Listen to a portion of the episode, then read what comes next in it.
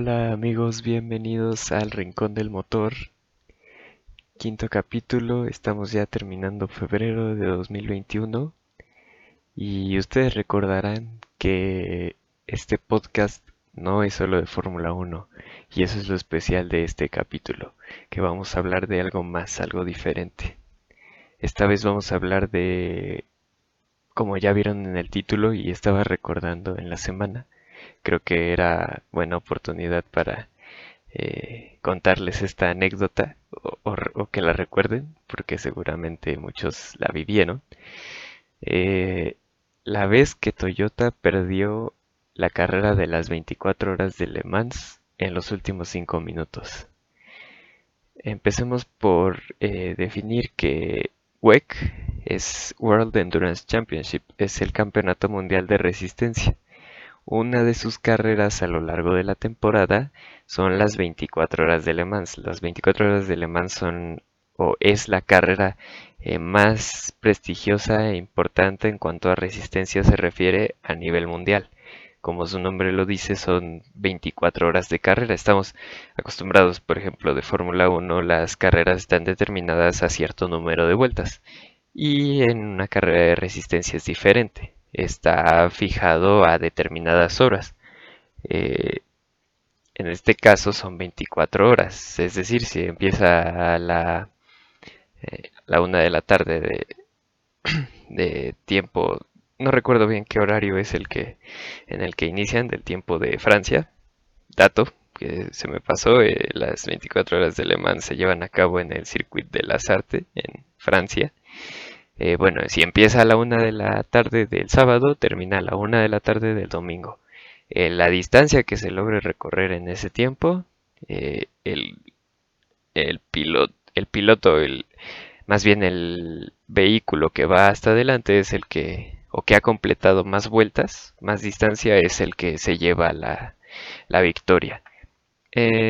WEC, bueno, tenemos que en las 24 horas de Le Mans eh, por ser una carrera tan grande, eh, no solo participan los vehículos o los autos que están inscritos en el Campeonato Mundial de Resistencia, WEC, pues también tienen como invitados a algunos de European Le Mans Series, Asian Le Mans Series, eh, incluso algunos vehículos que particularmente o solo se preparan para las 24 horas del Mans, entonces esto nos da un eh, un gran número de competidores, particularmente en, esa edición de 2016 hubo 60 eh, vehículos inscritos y les explico un poquito. Eh, hay cuatro categorías en las cuales se divide aquí Le Mans. Tenemos el MP1, el MP2, GT Pro y GT Amateur. Así como se los mencioné, es digamos que del más rápido al más lento. ¿sí? Este, los autos más rápidos y la categoría estelar es la LMP1 eh, y donde hay muy buenas batallas también es en GT Pro. GT Amateur es porque en esa y LMP2 porque en esas dos categorías eh, normalmente hay eh, algunos pilotos amateur, no son profesionales, algunos solo este, corren o disputan esa carrera y son algunos gentleman drivers que pagan por conducir, algunos solamente por diversión prácticamente. Eh, es eh, algo, lo, interesante empieza de la historia.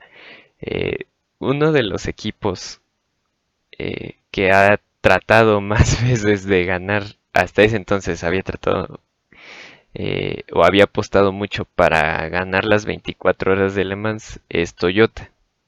Eh, Toyota en, ese año de 2016 tenía una buena oportunidad de demostrar que podía contra los grandes de, en años recientes de las 24 horas de Le Mans, que son o que eran Porsche y Audi. Eh, Audi tiene un palmarés impresionante de las 24 horas de Le Mans, al igual que Porsche. Eh, a ver, aquí tengo la lista. De hecho, en 2013-2014 ganó Audi. 2015 eh, ganó Porsche. Entonces estamos en el año 2016.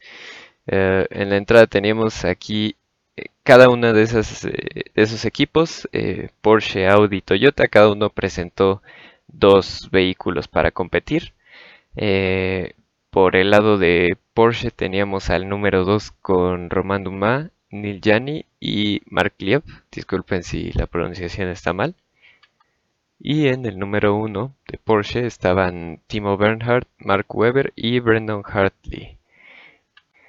Por Audi en el número 7 estaban Marcel Fassler, André Lotterer y Benoit Treluyer. Y en el número 8 estaban Lucas Di Grassi, Loic Duval y Oliver Jarvis.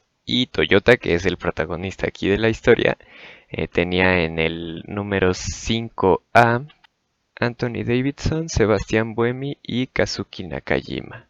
Y en el número 6 tenía a Stefan Sarrazán, Mike Conway y Kamui Kobayashi. Eh, la carrera se empieza a desarrollar. Eh, fue perfecta prácticamente para el Toyota número 5, el de David Somuemi y Nakajima. Estaban liderando la prueba, aguantaron al Porsche que le seguía, que era el número 2 de Dumas Yanni Liev. Eh, y también en tercera posición iba el otro Toyota, el número 6. Eh, Audi hasta el momento eh, estaba en fuera de posiciones de podio con sus dos autos, ocupando cuarto y quinto lugar. Ya había pasado prácticamente toda la carrera. Imagínense unas, una carrera de 24 horas y quedaban prácticamente 6 minutos. Y en eso eh, se encienden las alarmas cuando inicia la que hubiera o la que fue su penúltima vuelta eh, del Toyota 5. Eh, porque empieza a ir lento. Empieza a caerse el ritmo y, pasan en la transmisión, recuerdo, de, de televisión el Team Radio donde menciona el que va a bordo que era me parece Nakajima pues sí, japonés, siendo Toyota un equipo japonés, le dieron el último turno de manejo para que fuera eh, triunfal la, la, entrada o la pasada por meta y demostrar eh, que Toyota había podido ganar. Y reporta que le faltaba potencia.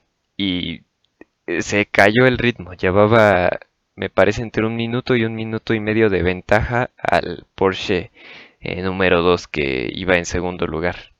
Y empieza el drama total. Eh, no sabíamos si el Toyota le iba, a, le iba a alcanzar, si iba a poder recuperar el ritmo, eh, si iba a quedar prácticamente parado y adiós este, no, no era incertidumbre.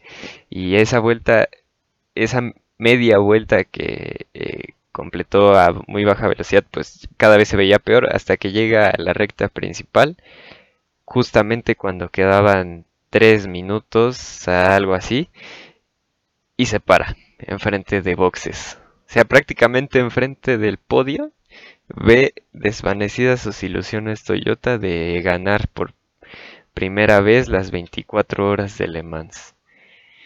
Y nadie se lo podía creer, imagínense, una carrera de 24 horas que si lo multiplicamos por 60 minutos son 1440 minutos y en los últimos 5 perdieron la carrera.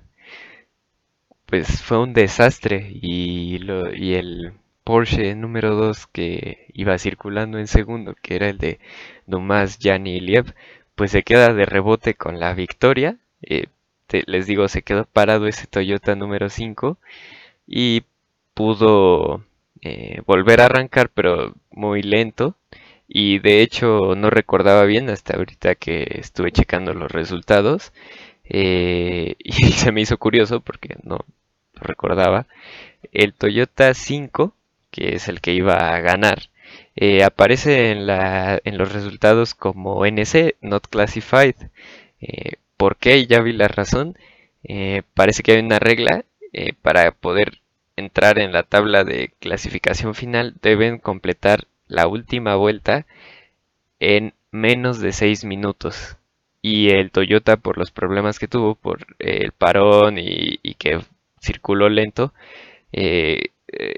hizo esa última vuelta eh, a meta en más de 6 minutos y por eso no pudo ser clasificado, si no hubiera terminado eh, aún con ese problema si no hubiera sido tan catastrófico hubiera terminado segundo y el otro Toyota número 6 eh, en tercer lugar. Pero no fue así y entonces el Toyota número 6 se quedó con el segundo lugar y también de rebote Audi pudo mantener su racha porque por primera vez se iba a quedar fuera del podio y la salvó por ese problema que tuvo el Toyota entonces ¿Qué les parece? A mí se me hace una de las anécdotas que, eh, que más recuerdo del automovilismo y que se me hacen más increíbles porque así como a algunos no les gustará la comparación porque no les gusta el fútbol. Eh, así como en fútbol dicen que el último minuto también tiene 60 segundos y puede pasar lo que sea, pues en este caso ya vimos que en las 24 horas de Le Mans los últimos 5 minutos te pueden cambiar todo, ¿no? Y pues para Toyota fue una decepción grandísima, imagínense las caras que tenían en el garage eh, que enfocaban ahí en, la transmisión de televisión. Todos estaban atónitos, no sabían qué hacer, o sea, estaban decepcionados, prácticamente llorando porque era imposible que después de algo, de tener una carrera perfecta y trabajar tanto por ganar las 24 horas de Le Mans, eh, no se les dio, o sea, parecía que era una maldición. Eh, bueno, nada que, decir. Eh, fue la última, o era la última oportunidad de Toyota para demostrar que podía, porque eh, a partir del siguiente año, 2017, eh, Audi deja WEC, deja por tanto las 24 horas de Le Mans en la categoría del MP1 y, al, y gana de hecho 2017 nuevamente Porsche, le va mal a Toyota y ya para 2018 también Porsche abandona eh, WEC ya no compite en las 24 horas de Le Mans y por fin Toyota pudo ganar eh, la carrera. Pero bueno, aquí eh, queda un mal sabor de boca porque eh, sí, ya ganas las 24 horas de Le Mans y de hecho también las ganó en 2019 y también en 2020, o sea, lleva ahorita tres ediciones seguidas, pero ya sin una competencia realmente fuerte porque ya no tenían como rivales ni a Porsche ni a Audi. Entonces es increíble, así pasan estas cosas. Algunos no le darán mucho crédito a Toyota de estas tres últimas victorias en fila, por eso mismo que no tenían un rival realmente que les pudiera plantar cara. Entonces se perdieron esa última oportunidad en el 2016 y de qué forma. Fue increíble para mí cuando lo vi, no, no me la creía. Pero bueno, precisamente es eh, una carrera de resistencia. Y si quieres ganar una carrera de resistencia, tienes que ser constante desde el primer momento hasta el último y sobreponerte a las adversidades. Y si tienes una falla de fiabilidad, que fue el caso de Toyota, puedes tenerla en la primera hora, puedes tenerla en la noche, a mitad de carrera, puedes tenerla al amanecer o puedes tenerla en la penúltima vuelta y quedarte sin nada. Entonces, desafortunadamente así es esto y eso, para eso es el Campeonato Mundial de Resistencia, para demostrar quién resiste esas 24 horas. Algo pasando un poquito a otro tema, igual de esa edición de 2016, digamos que este esta tragedia de Toyota opaca eh, una noticia que también es eh, de bastante reconocimiento. Eh, Porsche, perdón, Porsche, me quedé en eso. ya pasamos a otro tema. Eh, Ford regresó en esa edición de 2016 a las 24 horas de Le Mans. recuerden que, o si alguien ha visto la película de Contra lo Imposible o Ford versus Ferrari, narra cómo Ford le gana a Ferrari las 24 horas de Le Mans en 1966 y consiguió el triunfo también en 67, 68 y 69. y Porsche regresa y Ford, perdón, otra vez regresa en 2016 a competir en Le Mans, pero ya no regresa en la categoría principal, que es la LMP1, regresa en GT Pro, pero eh, casualmente regresa a competir con Ferrari, porque Ferrari tampoco compite en la categoría principal, en el LMP1, competía también en GT Pro. De hecho, eh, Ford regresa con su Ford GT, el modelo más reciente de edición para Le Mans, y compite Ferrari en esa edición de 2016 con el 488 GTE. Si alguien está interesado, les recomiendo la verdad eh, cuando vea las 24 horas de Le Mans seguir con atención esa categoría, la GT Pro, porque para mí es la más competitiva de la eh, de la categoría es, perdón, del, del WEC. Es, siempre hay batallas muy cerradas entre Aston Martin, Ford, Ferrari e incluso Porsche. Entonces sí está muy interesante ver eso. Bueno, en este en esta edición eh, es el Risi Competizione, el equipo de Ferrari, y por Ford es Ford Chip Ganassi. Eh, mantienen una batalla muy cerrada durante toda la carrera eh, y lamentablemente para Ferrari eh, tienen un trompo con el cual le dejan el liderato al Ford número 68 y Ford consigue ese triunfo tan ansiado en su regreso a Le ganando otra vez a Ferrari eh, con la tripleta de Joey Hand, Dirk Müller y Sebastián Bourdais, en el que les decía era el número 68. Y Ferrari queda a 10 segundos del Ford GT eh, con la tripleta de Fisichella, eh, Tony Villander y Matteo Malucelli. De hecho, también el tercer lugar en esa edición en categoría GT, pero se lo llevó el otro Ford GT, el número 69, que era eh, que fue pilotado por Briscoe Westbrook y Scott Dixon. Entonces, quizá no se recuerda tanto este triunfal regreso de Ford a las 24 horas de Le Mans por eh, la cuestión de Toyota, pero también es digno de aplaudir esta hazaña de hecho, les decía, el tercer lugar eh, quedó nada más eh, a 4.794 segundos del segundo lugar. O sea, estuvo muy apretado. Lo que les decía, imagínense para que en una carrera de 24 horas la diferencia entre el primer lugar y el tercero de la clase GT Pro sean 14 segundos, es porque está bastante reñida la competencia ahí. El rendimiento y el performance de los vehículos es muy muy parejo. Pero bueno, ¿qué tal les pareció esta anécdota? A lo mejor no la conocían y si les interesó, les invito a que busquen en YouTube el video, por ahí debe estar. Sí, yo lo chequé ayer. Eh, el video de los últimos 10 minutos. Eh, de pasar, de, cómo pasa de sonreír toda la gente y estar solamente esperando la bandera cuadros a la completa decepción y en el lado de Toyota y en el lado de Porsche este pasar de ya tenemos aquí el segundo lugar asegurado eh, ya así fue ni modo a la alegría total por eh, que te dejaron en bandeja de plata la victoria nada más y nada menos que de las 24 horas de Le Mans y de Audi de decir, ay hijo, no pudimos este ahora obtener podio después de que de ser muy constantes y mira, entramos de rebote.